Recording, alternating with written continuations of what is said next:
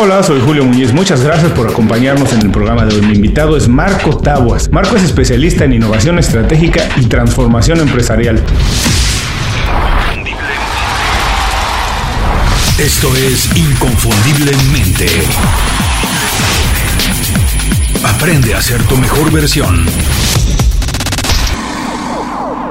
Marco, muchas gracias por hacer tiempo para platicar con nosotros. Para quien no está muy familiarizado con lo que es la innovación estratégica y transformación empresarial, platícanos brevemente de lo que se trata y también un poco del resumen de lo que tú te has hecho, cómo has llegado al punto en el que te encuentras hoy. Hola Julio, ¿qué tal? Oye, gracias a, ti por la invitación y, no, pides nada así de entrada, que te cuente ahí. Venga, te sacas de encima ya todo el programa con la primera pregunta. Claro, ya. Hago mi trabajo más fácil. Exacto, esa es buena, esa es buena. Yo soy así también, es la ley del mínimo esfuerzo. Eso está, eso está bien. Mira, el tema de la, de la innovación estratégica o la transformación, casi por, por, centrarme en una cosa, porque son diferentes las dos, quizá una viene después de la otra, a pesar de que, tal y como lo hemos dicho, está puesta adelante, ¿no? Probablemente lo primero sería la, tratar de transformarse, y digo tratar, fíjate, porque además se habla mucho ahora de la, de la transformación digital, ¿no? Y, y, a mí me cuesta hablar de transformación digital, no me gusta, no, no me la acabo de creer. O sea, creo que primero creo que estamos en constante evolución, que no transformación, y como tal la evolución significa transformarse. No me pone muy nervioso cuando voy a la típica charla y hablan de un entorno buca que se ha puesto tan de moda ahora. También. ¿Sabes? Porque al final son bucas siempre, desde siempre, y, no, han dejado de serlo nunca, ¿no? Entonces, primero, eh, me gusta enfocar la transformación desde el punto de vista de de que es una evolución y, de que no tiene solo por qué ser ni que es exclusivamente digital, por eso no me gusta el apellido de digital. Creo que va mucho más de entender el cambio en el ecosistema, los cambios que, ocurren generacionales eh, en el ecosistema donde se puede mover una empresa o incluso de plataformas, ¿no? Eh, plataformas de ventas, ¿no? O las plataformas donde pueda estar presente esa, esa, empresa. Entonces, a partir de ahí, una vez que has entendido esa parte y que tienes claro por dónde tienes que tirar viene la parte de la estrategia, ¿no? De innovar y, de tratar de, poner esa estrategia en paralelo a ese camino que, que, tú has detectado, que es por el cual te tienes que transformar o tienes que intentar llevar, llevar adelante esa evolución. A mí, ¿sabes qué me pasa? No sé si te pasa esto, Marco. Cuando hablan mucho de transformación, ahora como dices, está muy de moda hablar de nos tenemos que reinventar, nos tenemos que transformar. Me da siempre la impresión que el término, o como se entiende, se explica, se queda muy corto, porque siento que lo que realmente están hablando es de adaptarse nada más. Y yo creo que eso es muy pequeño. Yo estoy de acuerdo contigo que lo único constante es el cambio y tenemos que estar cambiando prácticamente todos los días. Pero cuando hablan de transformación o de reinventarse, dicen que como que te tienes que adaptar nada más a la las nuevas condiciones de trabajo, de estudio, pero yo pienso que te vuelves a quedar corto. Yo siempre pongo el ejemplo de un taxista que a lo mejor ahora evolucionó a manejar, eh, manejar este Uber. Está haciendo el mismo trabajo, transportar personas de un lugar a otro. No se ha transformado. Hace el trabajo, el mismo trabajo y de la misma manera. Se adaptó únicamente algunas condiciones. Pero yo creo que de lo que hablas es mucho más profundo. No es algo de tomo un curso y ya me transformé. Exacto. O, no solo un curso, sino que de pronto hay empresas que se creen que se compran algo de tecnología o bien un aparato o abren una página web y ya están transformados, ¿no? Y y en absoluto. De hecho, pones el ejemplo del taxista que pasa al Uber. Eh, aquí en España ha habido casos, y, bueno, los hay, con, más o menos éxito, de grupos de taxistas que han abierto aplicaciones. Y el problema no es la aplicación. Uber no te está ganando por la aplicación. Por la aplicación. Eh, eh, Cabify en España no te está ganando por la aplicación. Te gana porque da un servicio de una forma completamente diferente porque ha entendido que lo que se pide hoy día es completamente diferente. No tiene por qué pasar necesariamente ni únicamente por una evolución tecnológica, ¿no? Y eso es lo que, lo que tú comentas y, efectivamente estoy completamente de acuerdo contigo, que es muy profundo. De hecho, mi trabajo al final en las empresas es un trabajo que empieza y, dura bastante tiempo desde la base, hablando con la gente y trabajando con personas. Nosotros hacemos un trabajo muy fuerte de integración de toda la empresa para, hacer un cambio cultural, porque eh, que es otra cosa que también es muy difícil de cambiar, la cultura, sabéis esta frase, ¿no? Que es que la cultura se desayuna con la estrategia cada mañana, porque tú puedes tener una estrategia fantástica, pero luego llega la cultura tuya de la empresa y, se, y, la hace desaparecer. Entonces, una de las, de las patas donde nosotros más eh, trabajamos es en, esa, en ese modelado de la cultura y, tratar de trabajar con toda la empresa para que entienda que, tiene que, adoptar una cultura de transformación y además una cultura de transformación o de evolución, como tú estás diciendo, Julio, constante.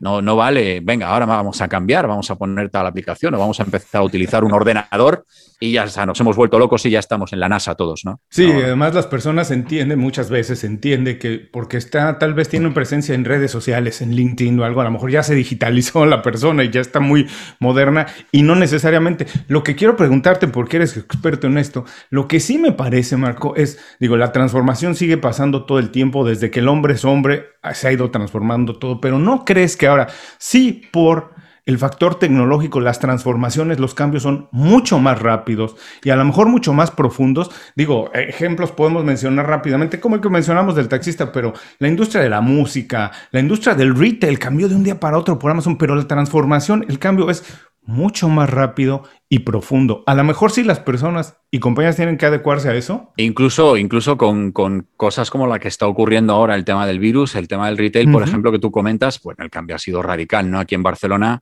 eh, en España, te pongo el caso de Barcelona porque es un, caso que ha salido hace, hace muy poquito en prensa. Eh, la marca Inditex, que son los propietarios de, Zara, de Pull&Bear, de, un montón de, marcas, solo en, la, en, Paseo de Gracia, en una de las avenidas principales de Barcelona, han cerrado 17 tiendas.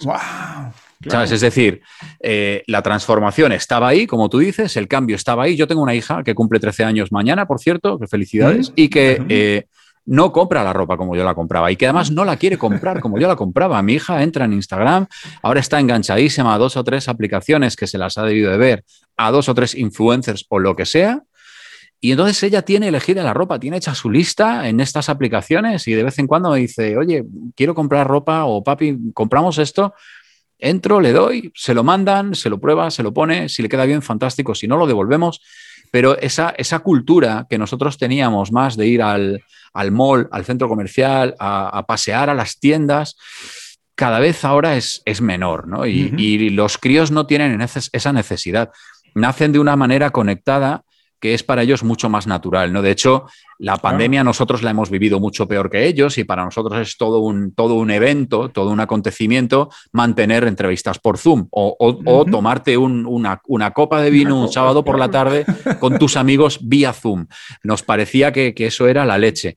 Mi hija lleva pasando las tardes por videollamada con sus amigas desde mucho antes de aparecer el coronavirus. Entonces, su vida prácticamente no ha cambiado, ¿no?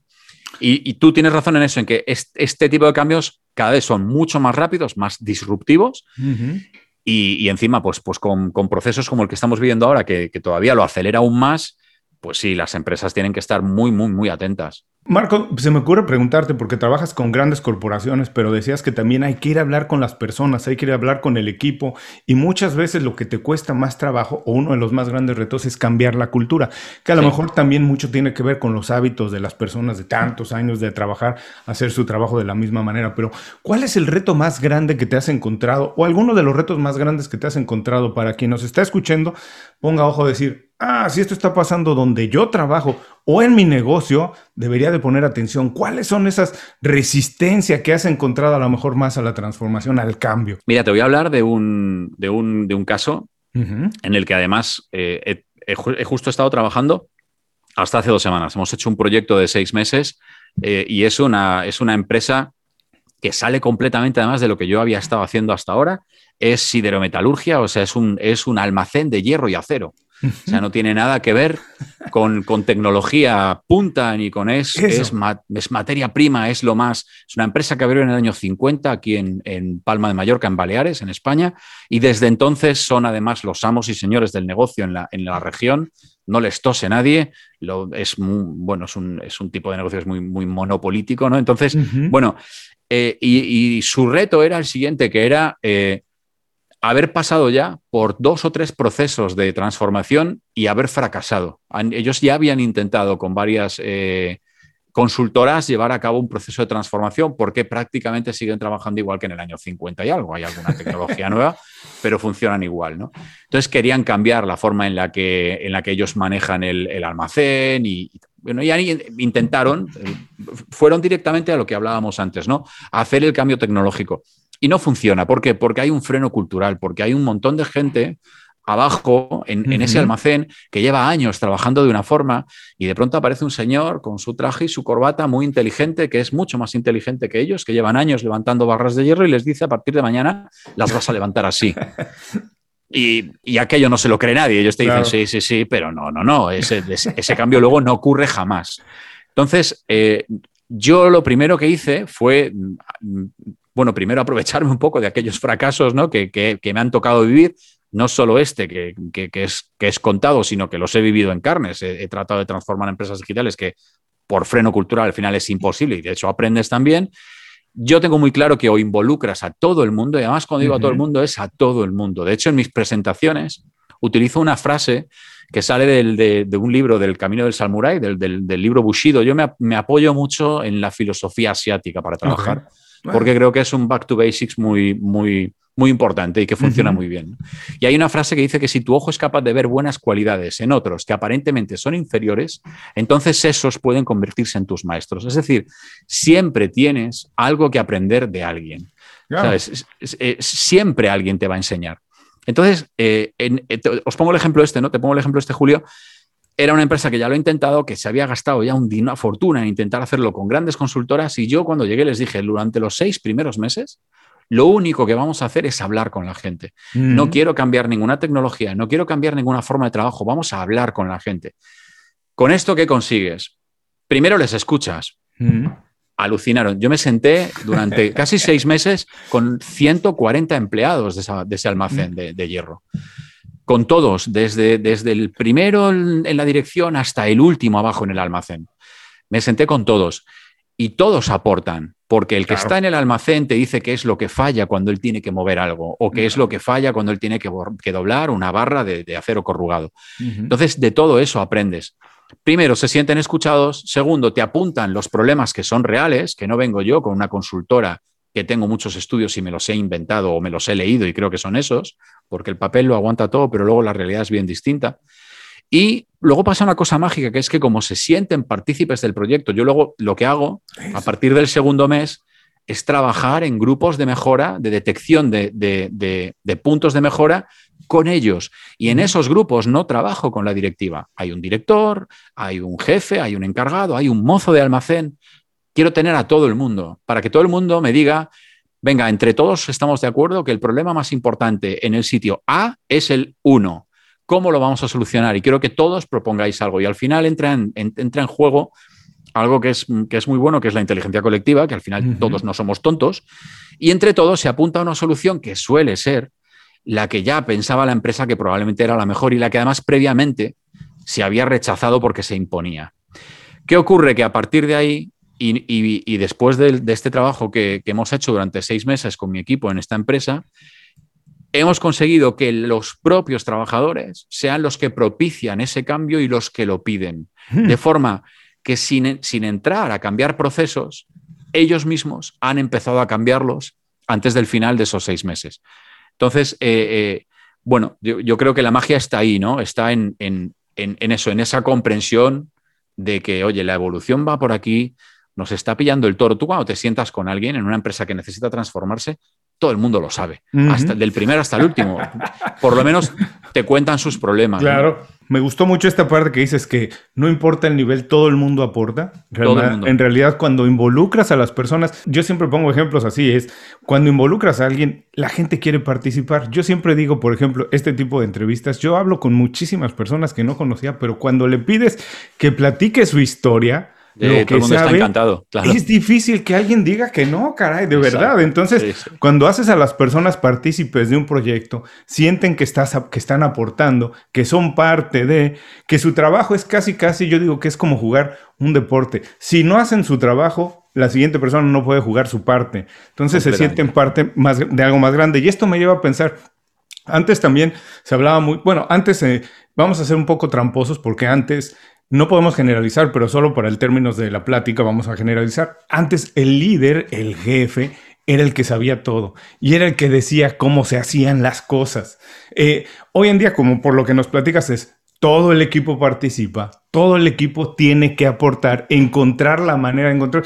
Pero esto es algo que debe ser muy difícil, Marco, la resistencia a soltar parte de las decisiones. Mira, yo de hecho, Julio, cuando, cuando empiezo a trabajar en, los grupos y cuando empiezo a entrevistarme con, toda la gente, cuando entro en las empresas, en los proyectos, lo primero que les explico es que yo no tengo ni idea. Oye, yo no voy a venir a un almacén de hierro, yo no he tocado una barra de, de 500 kilos de hierro en mi vida. No voy a venir a decirte cómo tienes que hacer tu trabajo. Yo, en, esta ocasión, soy un catalizador.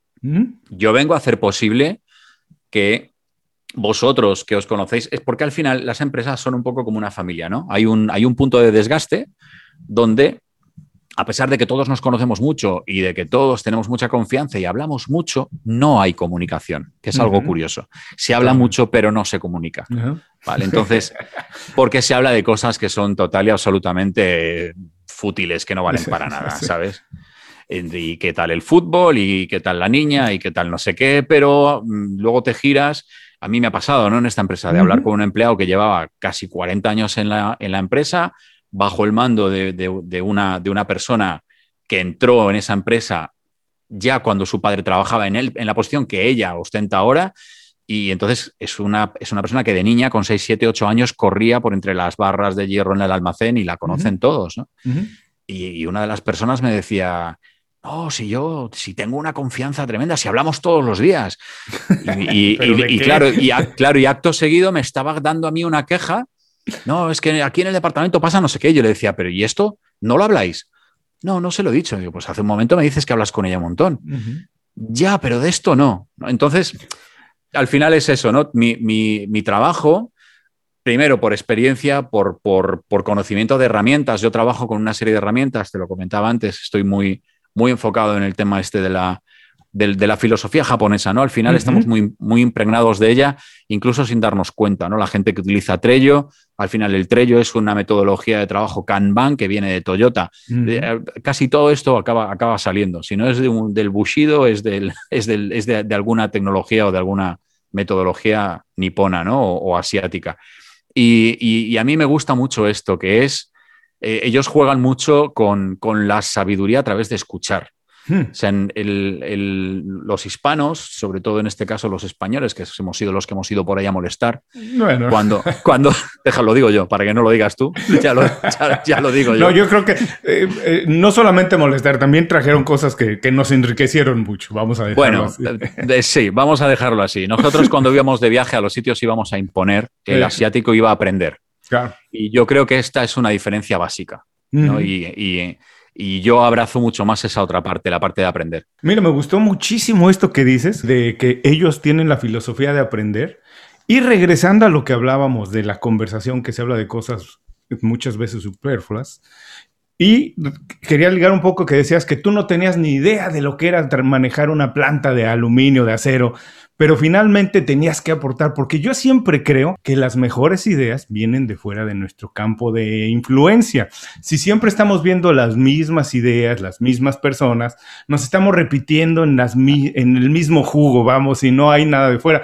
Yo he trabajado muchos años en la industria de la música y siempre les digo a los músicos que para innovar tienen que ver otro tipo de música. Exacto. Los Talking Heads se fueron a Brasil y, y, cambiaron la industria de la música en algún tiempo y en fin, hay que ver de fuera, las mejores ideas vienen de fuera te preguntaría si es parte de el liderazgo del futuro, aprender del equipo y aprender otras ideas, o cuál es el rol del líder de hoy y cuál será en el futuro, si es que podemos más o menos ver qué va a pasar.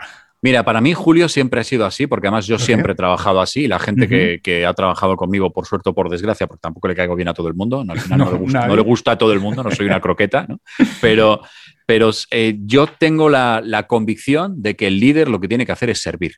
Okay. Punto. Y de hecho, yo siempre empiezo en los trabajos explicándoles que lo que yo quiero, que mi meta es no trabajar. Y que para no trabajar, ellos tienen que trabajar muy bien. Y para ellos trabajar muy bien, yo tengo que darles todo lo que ellos necesitan, que es lo único que yo puedo hacer y ellos no. Yo estoy en una posición más alta donde por línea de reporte tengo acceso a lo que sea. Dime qué necesitas. Yo lo voy a poner en tu mano, porque al final pues yo qué sé, si trabajas con un equipo de desarrollo, y he estado llevando la división online de un, gigante turístico hasta hace, hasta hace poco, eh, teníamos un equipo de desarrollo. Yo no soy desarrollador, yo no sé eh, cómo, cómo, se, cómo se desarrolla, cómo se pida, pica código en un, en, un, No soy ni backend, ni frontend, ni, ni maqueto, ni. Entonces, yo sé dónde quiero llegar, yo sé cuál es el punto que yo quiero ver, pero no me voy a meter ni dos segundos en la gestión de eso, ¿no? Y dime qué necesitas para hacer eso. y, yo creo que a través de ahí es donde la gente se siente cómoda porque la dejas trabajar tranquila. Hay un punto muy fuerte que es la confianza. Tú tienes que confiar en tu equipo. Y si tienes en tu equipo gente en la que no confías, no pueden estar, los tienes que despedir. Y si no confías en nadie, el problema eres tú. ¿Sabes? Quiero decirte que también eso es algo que también es muy bonito. Yo creo que soy muy consciente de cuáles son mis posibilidades. Y algo muy bonito también es decir, oye, yo aquí llegué hasta aquí no soy capaz. No lo entiendo, no lo veo. Me gusta mucho también esto de hablar de liderazgo como servir. También creo que podemos a lo mejor hablar de el trabajo de un coach. Se parece mucho a eso en el sentido. Me acuerdo alguna vez haber escuchado, creo que era Bilardo, el entrenador de Argentina, cuando Argentina salió campeón en México, que le decían que si podía hacer jugar a Maradona como él creía. Decía, no, yo le digo cosas, pero la verdad es que ya en el campo, él realmente hace lo que él sabe hacer y lo único que yo hago es acomodo las piezas para que él juegue como debe jugar, ¿no? Es muy difícil a los grandes jugadores en compañías o en cualquier parte decirles cómo tienen que trabajar. Ellos encontrarán el espacio y como dices, nada más hay que facilitarles las herramientas para que se puedan desarrollar. Y dar soporte personal. Fíjate, mira, yo al final eh, es curioso porque la gente que, con, la que yo trabajo al principio, cuando estás en las capas altas con, la propiedad o con, los, con la dirección general y les explicas cómo vas a empezar a actuar, no lo entienden. Porque porque todas mis, mis primeras, eh, eh, mis primeros puntos de actuación son siempre entrevistas personales donde les pido que redacten un plan de vida, que me digan cómo se ven de aquí a 10 años, de aquí a 20 años. O sea, entonces, bueno, etcétera, etcétera, no os voy a, marear ahora, pero incido mucho en el aspecto personal que luego hago casar con el aspecto de empresa, porque si tu vida no casa con el plan de empresa, es muy difícil que nos vayamos a poner de acuerdo. Sí es. Entonces, al final, mi trabajo en este sentido, pues tienes toda la razón, Julio, ¿sabes? Es más un coach, eh, no sé, yo de hecho eh, siempre digo, cuando voy de un sitio a otro, tal, hoy he estado, por ejemplo, en, otra ciudad visitando también uno de los almacenes de esta, de esta empresa y por la mañana me llamaba la directora general, me dice, Marta, oye, ¿qué haces hoy? Hoy voy a Manacor a, abrazarlos. Y siempre digo que los voy a abrazar, porque al final eh, eh, ha sido así. Hoy he estado en este otro almacén y, básicamente me, he entrevistado con una serie de gente, con unos cargos y unos mandos intermedios que tienen allí, con los que queremos hacer un trabajo de coaching. Y hemos empezado a hacer esto, ¿no? A decirles, ¿dónde te ves de aquí a 15 años? Y claro, han, flipado, pero ¿no vienes un poco por lo del tema del trabajo? Sí, vengo por el tema del trabajo, pero yo necesito que tú estés alineado con lo que yo quiero. Y por tanto, probablemente yo también tendré que mover a la empresa para que esté alineada con lo que tú quieres. A lo mejor esto no pasaba tanto antes, Marco, pero hoy en día eh, a lo mejor le pasa más a la gente más joven eso, que trabaja únicamente o tiene la opción de encontrar compañías o buscar trabajos donde comparte valores. Como dices, si tus valores, tu plan de vida no está de acuerdo o en sintonía con el de la compañía, va a ser muy difícil que pases buen tiempo y que además crezcas profesionalmente. Pero voy a ser un poco tramposo contigo otra vez. Para las personas que nos escuchan, vamos a, a imaginarnos que en su compañía no están pasando los cambios o no están pasando los cambios a la velocidad que deberían pasar. Y ellos empiezan a preocuparse. ¿Qué deberían de hacer o qué pueden hacer antes de buscar otro empleo? Antes de decir, aquí ya no hay salida. ¿Qué pueden empezar a hacer ellos para encontrar un mejor espacio, desarrollar y crecerse personalmente y profesionalmente? Pero que la compañía no está tomando cartas en el asunto. Mira, este es otro ejercicio que, hago porque esto ocurre, no alguna vez, Siempre, siempre, Julio. Por desgracia, ocurre siempre. ¿Por qué? Porque la empresa quiere cambiar y en cuanto ve que empieza a funcionar, entonces empieza a tirar todos los cambios del mundo seguidos y entonces a la otra persona se le empiezan a hacer bolas, se le atragantan y entonces al final volvemos otra vez a un, a un punto de parálisis, ¿no? Y entonces es cuando yo, que hago una cosa muy curiosa, les regalo una botella de Ramuné. El Ramuné es una bebida japonesa, no sé si... si, no la conozco, pero bueno. Es una bebida japonesa que es una botella que el cuello de la botella está como cerrado por aquí y tiene aquí en medio una bola de cristal. De forma que si tú giras muy rápido la botella, la bola de cristal cierra la botella y el líquido no sale. Mm. Esta bebida se la dan básicamente a los niños es un refresco que está muy extendido en Japón y a los niños les hace mucha gracia porque además luego juegan con la bolita, etc. Pero es una, es como es una lección de paciencia, de, temperamento, de decir, tienes muchas ganas de salir de casa y de comer fuera y de comer en un ramen bar y vamos a pedir ramoné, que es el refresco que te gusta. No te lo bebas de golpe porque la vida no va así. Entonces, te lo tienes que beber despacio. Entonces, yo en estos, en estos momentos lo que hago cuando llega a este punto es que en los ejercicios llevo botellas de Ramoné y les digo, venga, el primero que se la beba entera, le invito a comer mañana. Entonces todo el mundo intenta beber rápido y no son capaces. Se la tiran por encima, le dan la vuelta y no cae líquido y se quedan como un poco locos y es como que, oye, ¿esto por qué? Bueno, pues porque lo que estamos haciendo aquí es esto, se nos está haciendo bola. Vamos a tener paciencia y vamos a trabajar pero vamos a trabajar con sentido y vamos a ir, nos vamos a comer el elefante, pero no de un bocado que se nos va a atragantar, vamos a ir bocadito a bocadito. Entonces, sí que me preocupo mucho de intentar marcar un proyecto donde haya un seguimiento muy exhaustivo de, oye, abrimos una línea de actuación, esta línea tenemos que poder abrirla, poder seguirla y poder cerrarla. Esto de hemos detectado problemas y venga, vamos a, como locos a apuntar todos los problemas, porque al final eso no vale de nada. ¿no? Y del lado del trabajador, que era la pregunta tuya, yo me he ido por el lado de la empresa, pero del lado del trabajador hay otra cosa que es muy bonita, que es relativizar. Que dentro de ese plan de vida, yo otra de las cosas que, que les hago, que es la trampa de hacer este plan de vida, es demostrarles que al final la empresa les está ayudando a llevar a cabo ese plan de vida. Tú estás aquí, llevas 30 años, tan mal no estarás, ¿no? Muy mal no te deben de estar tratando porque la puerta está abierta y estás aquí. Entonces, eh, relativiza. ¿Dónde estabas hace 20 años? Ahora estás mejor, ahora tienes una carrera, has tenido una progresión. Eh, te, ayuda esto a cumplir tus metas? ¿Te ayuda esto a cumplir tus sueños? Adelante. Y si no es así, toma una decisión también, ¿no? O sea, mm, en ocasiones hay, hay que tomar la decisión de irse de las empresas. Eh, a ver, te pregunto si esto hace de alguna manera en el trabajador cambiar la percepción de lo que es el trabajo.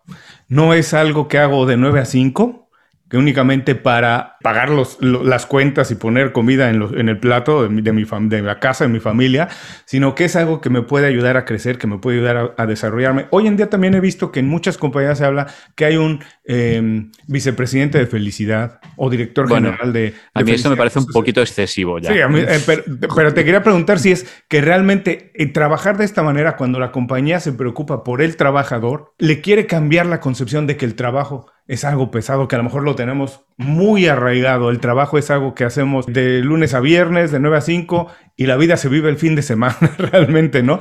Si esto ayuda a cambiar eso. Julio, yo creo que al final la empresa, eh, mira, igual que los padres no pueden ser tus amigos, yo creo que la empresa tampoco puede ser quien se encarga de hacerte feliz, ¿vale? La felicidad eso se la tiene que buscar. De uno. Exacto. Esto es locus interno, 100%, y cada uno tiene que trabajarse sus cositas. Hay que venir abrazado de casa, ¿no? Como digo yo.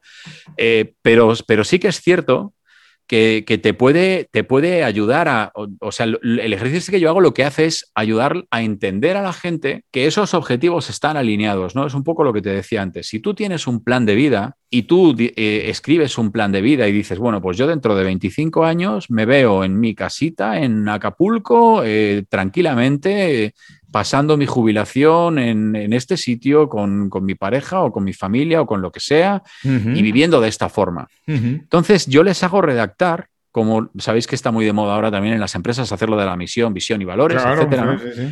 Y yo hago redactar esto para las personas. Ok, tu misión entonces es terminar tus días tranquilamente con tu familia en Acapulco. Fantástico.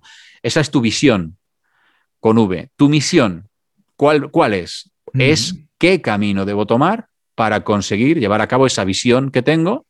Entonces, ese camino que yo debo tomar, que ahora mismo lo estoy tomando a través del trabajo que hago en esta empresa X, la que sea, yo lo tengo que sustentar con mis valores. Entonces, también les hago escribir ¿Cuáles son tus valores? Pues yo, pues yo soy muy, muy, valioso por esto, por esto, por esto, soy muy bueno en esto, en esto y en esto. Entonces, todo esto al final te hace consciente de cuáles son tus fortalezas, entiendes que tu trabajo es un vehículo para llegar al fin, que es tu visión, y de forma mágica yo creo que las cosas dejan de molestarte.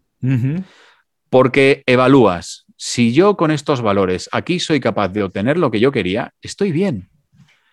Entonces, sí, entre medias, claro, vamos a tener un compañero que nos molesta, un jefe que nos cae mejor y a otro que nos cae peor. Bueno, pero es la vida, ¿sabes? Tampoco creo. Entonces ahí viene el tema de relativizar. ¿Estás tan mal? No.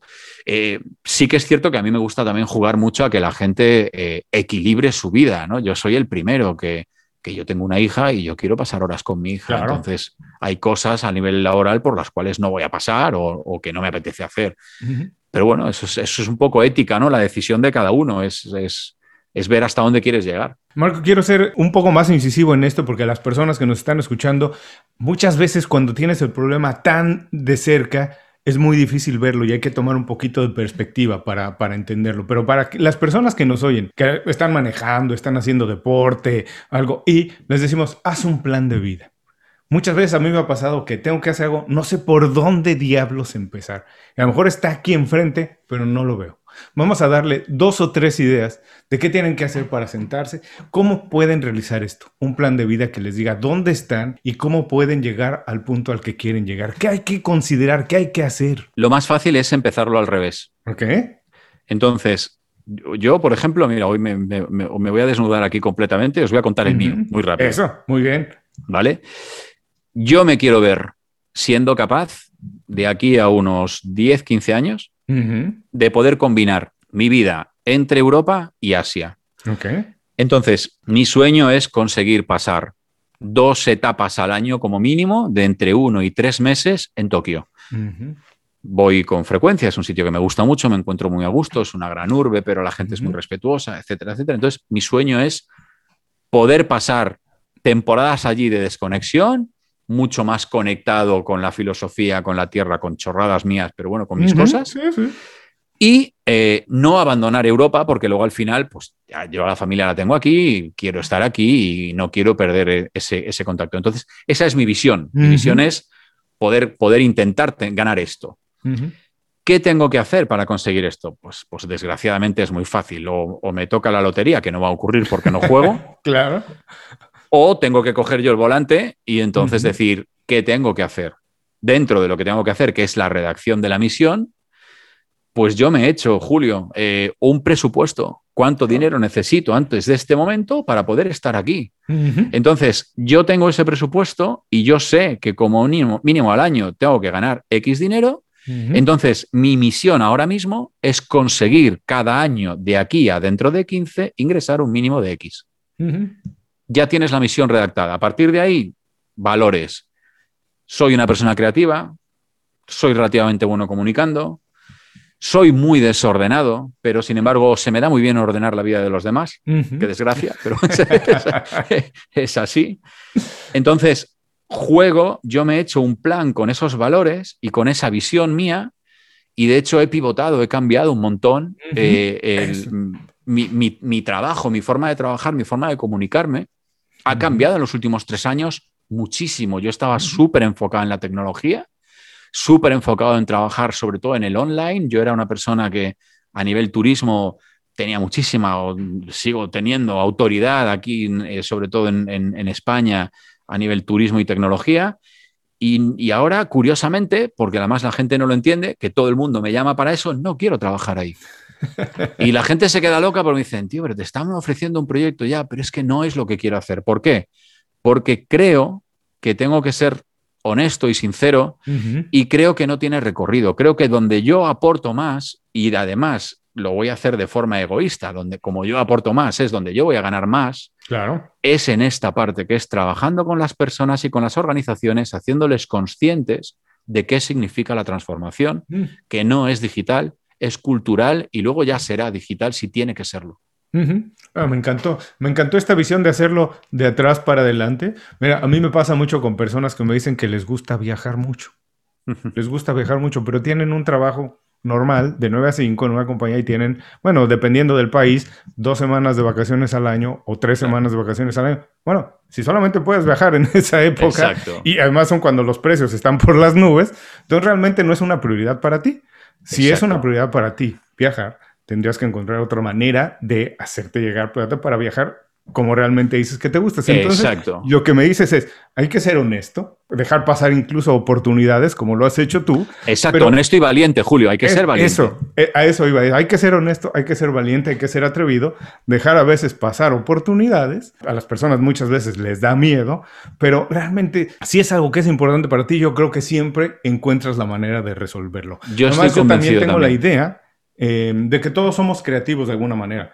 Nos han hecho creer que no. La educación se encarga de que no pensemos de manera creativa. Exacto. Pero en realidad todos tenemos una parte creativa, si no, no estaríamos aquí donde estamos realmente. Y cuando tienes que resolver algo lo puedes hacer. Pero me gustó esto que hay que ver el plan de atrás para adelante y entonces sí ordenar las piezas así. ¿Qué tengo que hacer para que esto pase? Creo que para las personas que nos escuchan, este es un muy buen ejercicio. La mayoría de personas no tiene un plan de vida, Marco.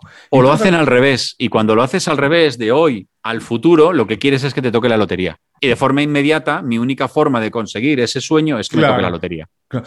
Y pasa a todos niveles, personas, grandes CEOs, cosas así, no tienen un plan de vida, trabajan 24 horas al día, no saben a dónde van a llegar, no saben qué quieren hacer en los próximos años. Y es una pena porque no se toman el tiempo de sentarse y decidir qué es importante para ellos y qué quieren hacer en la vida. Al final es un ejercicio que yo también hago con las empresas. De hecho, en, en- en esta empresa de hierro también lo hemos hecho, que es un ejercicio que, se- que es encontrar la razón de ser. ¿Cuál es la razón de ser de esta empresa? ¿Cuál es tu razón de ser como persona? Y, y a través de eso conectar con tus deseos, con tus capacidades y, y con las oportunidades que te llegan en la vida. Suena un poco romántico y filosófico, pero yo creo que tiene eh, mucha importancia para todo el mundo. Es, sí suena, digo, romántico, filosófico decirle a las personas, tienes que tener una razón de vivir, no puede ser que vivamos nada más para estar aquí respirando y, y quemando dióxido de carbono, generando dióxido de carbono. Debe haber algo más grande por el cual te hagas todos los días despertar. Y creo que cuando encuentras algo así, que es más grande que, que tú mismo, el trabajo se vuelve incluso más divertido.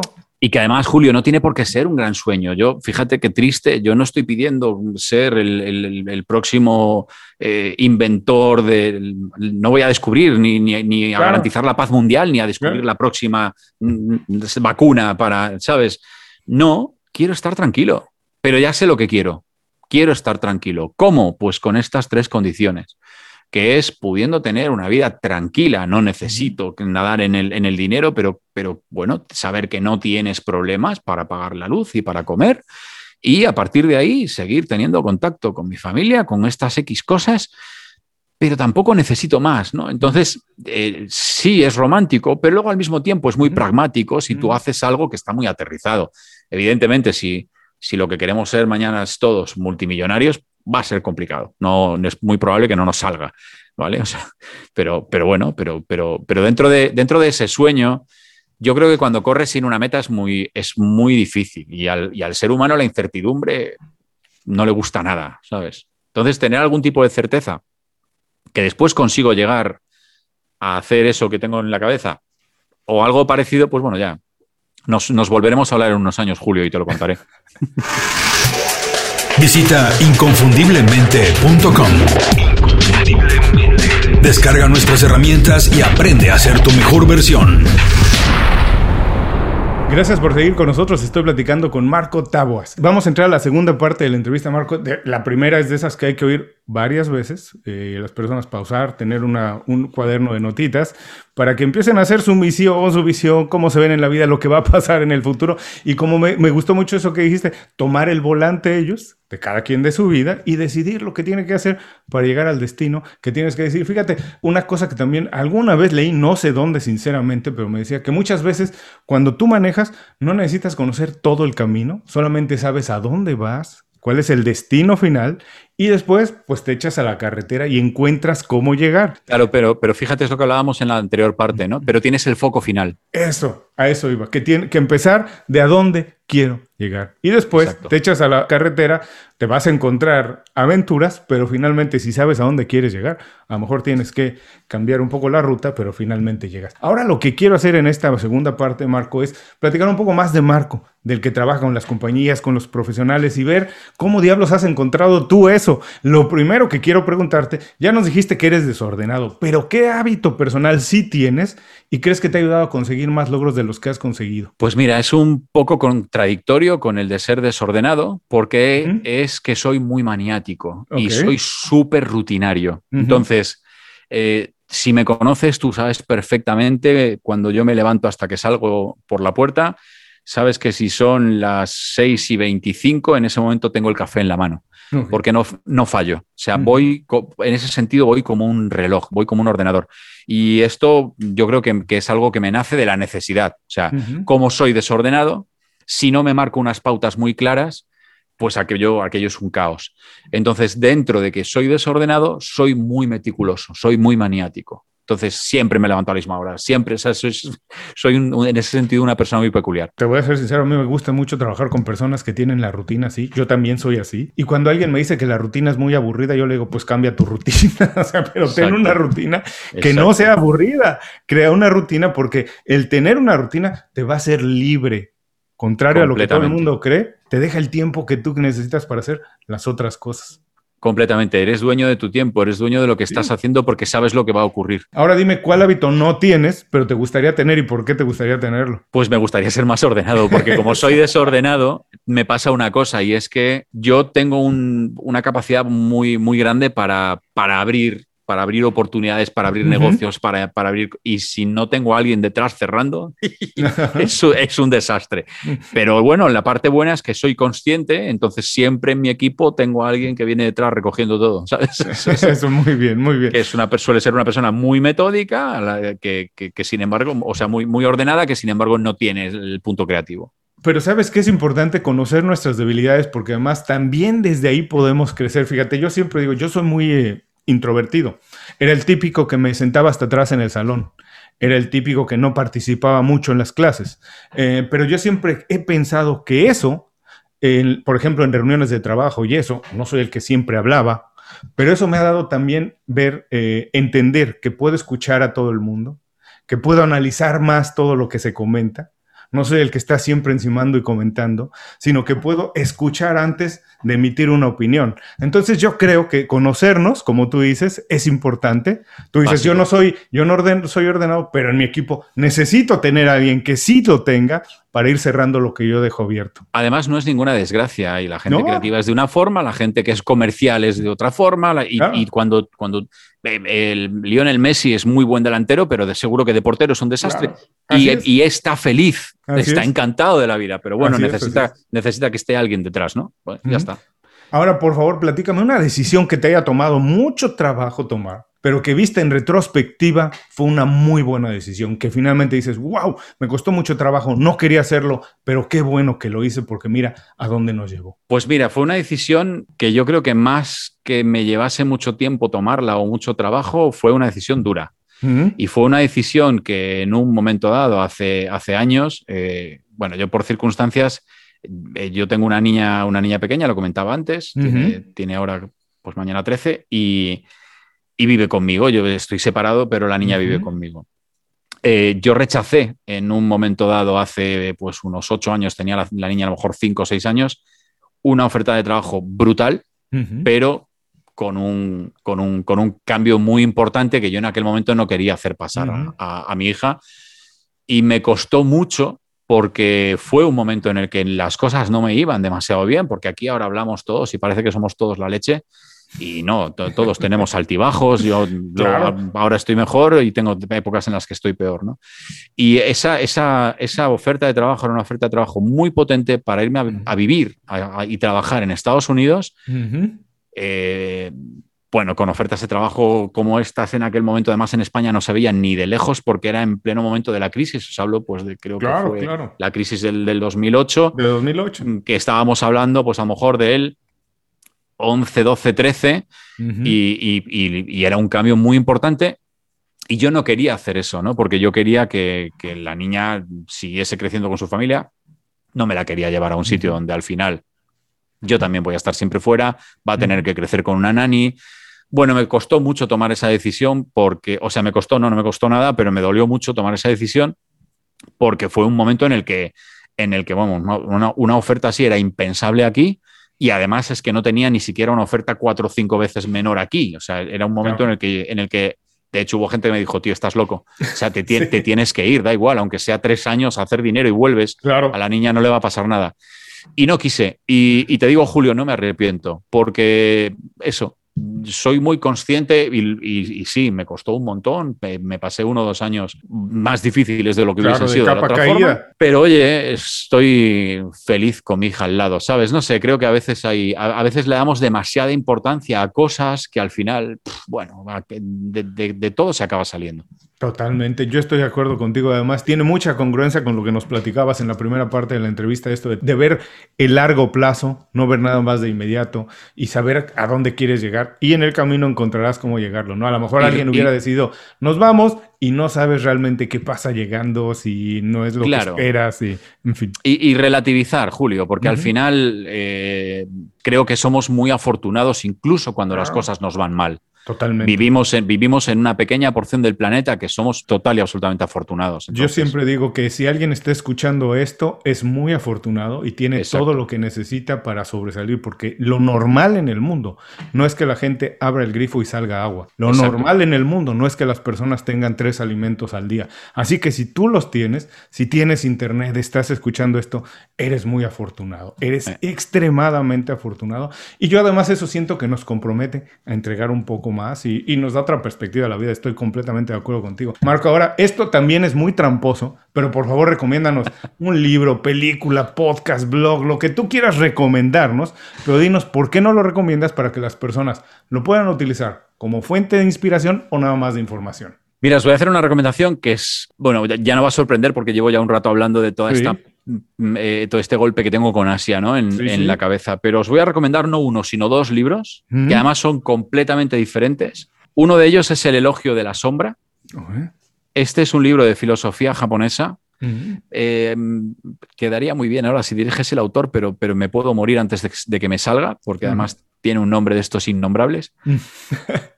el elogio de la sombra y habla de lo que estábamos hablando antes, ¿no? De cómo la cultura asiática busca la belleza en la sombra y no en el exceso de, iluminación. ¿no? Es un poco jugar con este concepto de. Eh, bueno, sabéis que hay un arte en Japón cuando se rompe un jarrón, que lo arreglan con filamento de oro. ¿no? Es un poco eso, ¿no? Buscar la belleza en, la imperfección, salir de tanto, de tanto abuso de lo bonito, ¿no?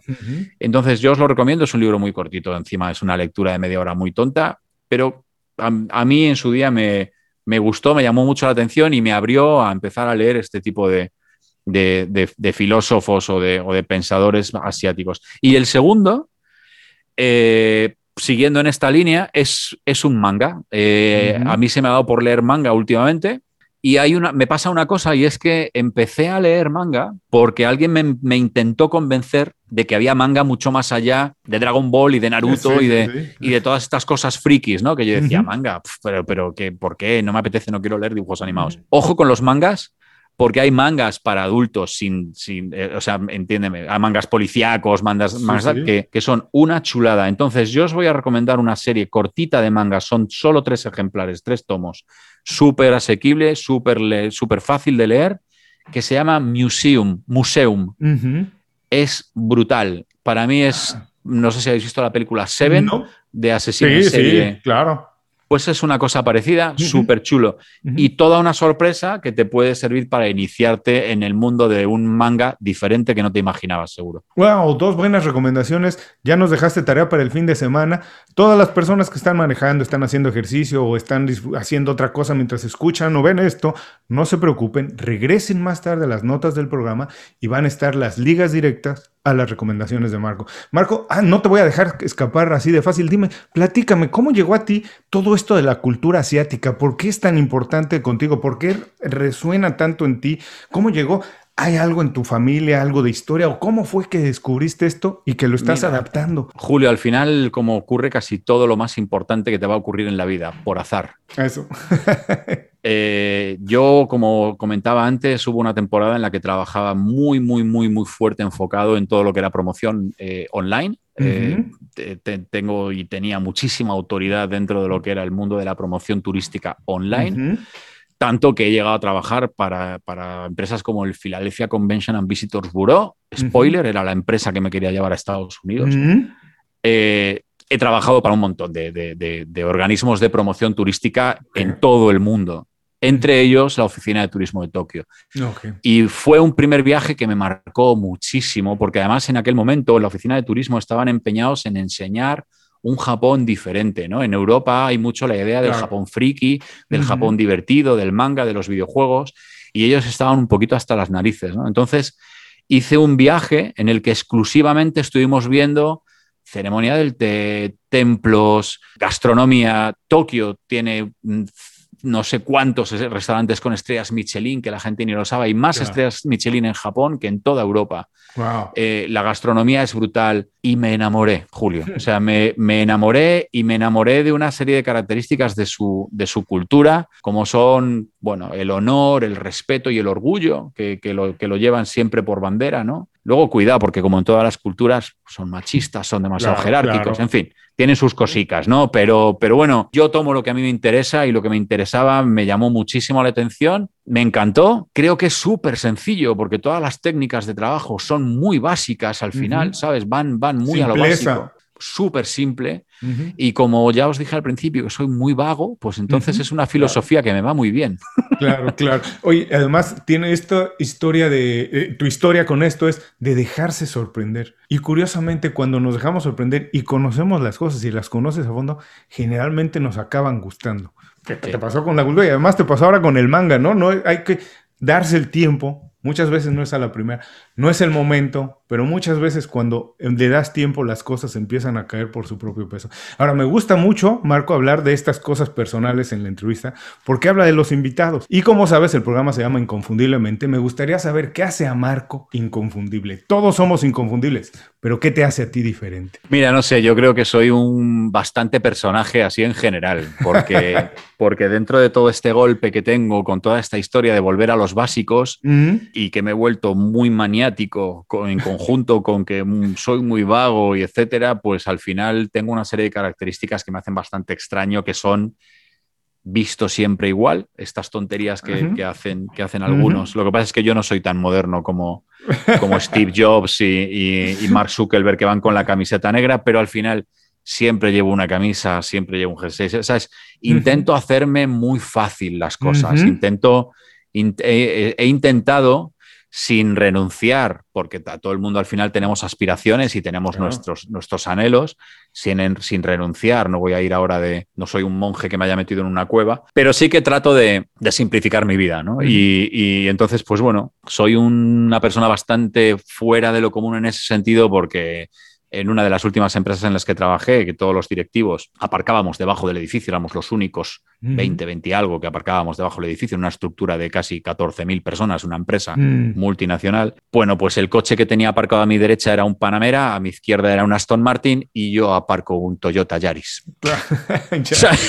Entonces, en ese sentido, soy bastante extraño. Pero, pero vamos, tampoco creo que luego un tipo bastante normal y muy básico. Oye, pero yo, mira, a mí me gusta mucho también esto, eh, no porque estemos hablando, pero yo siempre digo que, eh, digo, eh, Jeff Bezos tiene no sé ahora no sé cuántos millones, billones de dólares, Elon Musk creo que ahora tiene un poco más que él, no sé cuántos, pero yo siempre digo que yo el fin de semana, el viernes en la tarde, abro una botella de vino que me puede costar tal vez 8 dólares, con un bocadillo con jamón, tomate y aceite de oliva. Y yo no creo que ellos puedan disfrutar 158 mil billones de veces más que yo haciendo lo que hago, gastándome a lo mejor 10, 15 euros. Sí, sí, será un poquito mejor el jamón, pero, pero están haciendo lo mismo seguro. Así es, no, creo que acaban de disfrutar esa, muchísimo más, pero bueno, en fin. Marco, si podemos hacer que las personas se queden de esta conversación con una idea, ¿cuál te gustaría que se queden? ¿Con qué idea que, se, que ya nos escucharon todo este tiempo? Que se queden con qué idea. Yo creo que eh, hay una en este momento además en el que estamos, donde todo está tan complicado y todo el mundo tiene tanto miedo, que es que relativicen que, que, se tomen las cosas con distancia, con calma, que todo pasa, que parece mentira, pero ya hace un año que estamos encerrados con el bicho este mm, persiguiéndonos y que probablemente el año que viene ya está y ya estaremos en otro momento, ¿no? Y que al final eh, los mayas, ¿no? Decían que, que, el, que, el, calendario maya, que es circular, que todo vuelve, pues ya está, volveremos a estar arriba. Uh -huh. Relativizar y, y relax and enjoy. Marco, muchísimas gracias por dedicarnos tiempo, compartirnos ideas, historias, anécdotas, conocimiento, todo. Muchísimas gracias. Espero que la próxima vez sea en persona. Danos envidia, Ojalá. dinos dónde estás para las personas que están nada, escuchando o viendo esto se imaginen dónde estás para, para darnos un poquito de envidia de la buena. Yo estoy en una isla preciosa que se llama Palma, Palma de Mallorca, en Baleares, pegadito a Ibiza y con unas playas alucinantes. Pero ojo, que vosotros tenéis por ahí también Sí, sitios para, claro, para, claro, para, no, para no. morirse del gusto. O sea que no, envidia ninguna. Totalmente. Pero bueno, espero que la próxima sea en persona, que nos veamos allá donde estés o donde sea, nos encontraremos en un punto en medio, nos daremos unas cañas, un tequila, una cerveza, lo que sea, un buen vino Julio. del que ya hablamos y seguiremos hablando de esto. Nos seguiremos transformando, pero en serio, no nada más adaptando. En serio, en serio. Antes de irnos, por favor, gracias. dinos dónde podemos saber más de tu trabajo, dónde puedes seguirte las personas, saber lo que estás haciendo. A mí me van a encontrar como Marco Taboas en todos los sitios. Soy muy fácil de encontrar. Nombre, apellido, Marco Taboas. Estoy en Twitter, estoy en Instagram. Eh, no tengo Facebook. Hace ya unos 8 o 9 Ujú. años que decidí que era una red social que no me aportaba demasiado. Soy early adopter. Estoy en prácticamente todas, pero no estoy activo en ninguno. Soy. Solo estoy activo en Twitter y algo Instagram, poco más. Pero bueno, que, es, que se me encuentra por ahí por todos los lados. Como Marco Taboas, por desgracia, aparezco hasta, hasta en todos los sitios colgados. O sea, que ahí estoy. Y a todos los que nos escuchan con esto, damos concluida la entrevista con Marco Tabuas. Les recuerdo que todos sus consejos, así como la forma de encontrar su trabajo, de ponerse en contacto con él, lo pueden encontrar en las notas de este programa. Antes de cerrar el programa, quiero pedirte dos favores. Primero, si algo te pareció interesante o motivador y conoces a alguien que se pueda beneficiar con esa información, comparte el programa con ellos. Eso nos ayuda a todos. A ti por fortalecer tu red de contactos, a ellos por recibir información útil y a mí porque más personas conocen inconfundiblemente. Segundo, suscribiéndote a nuestro boletín para recibir de manera gratuita información, recursos, consejos e inspiración para impulsar tu desarrollo profesional o crecer tu negocio. Recuerda que lo que importa no es tener un trabajo o un negocio que te dé para vivir, sino un estilo de vida donde crezca lo mejor de ti.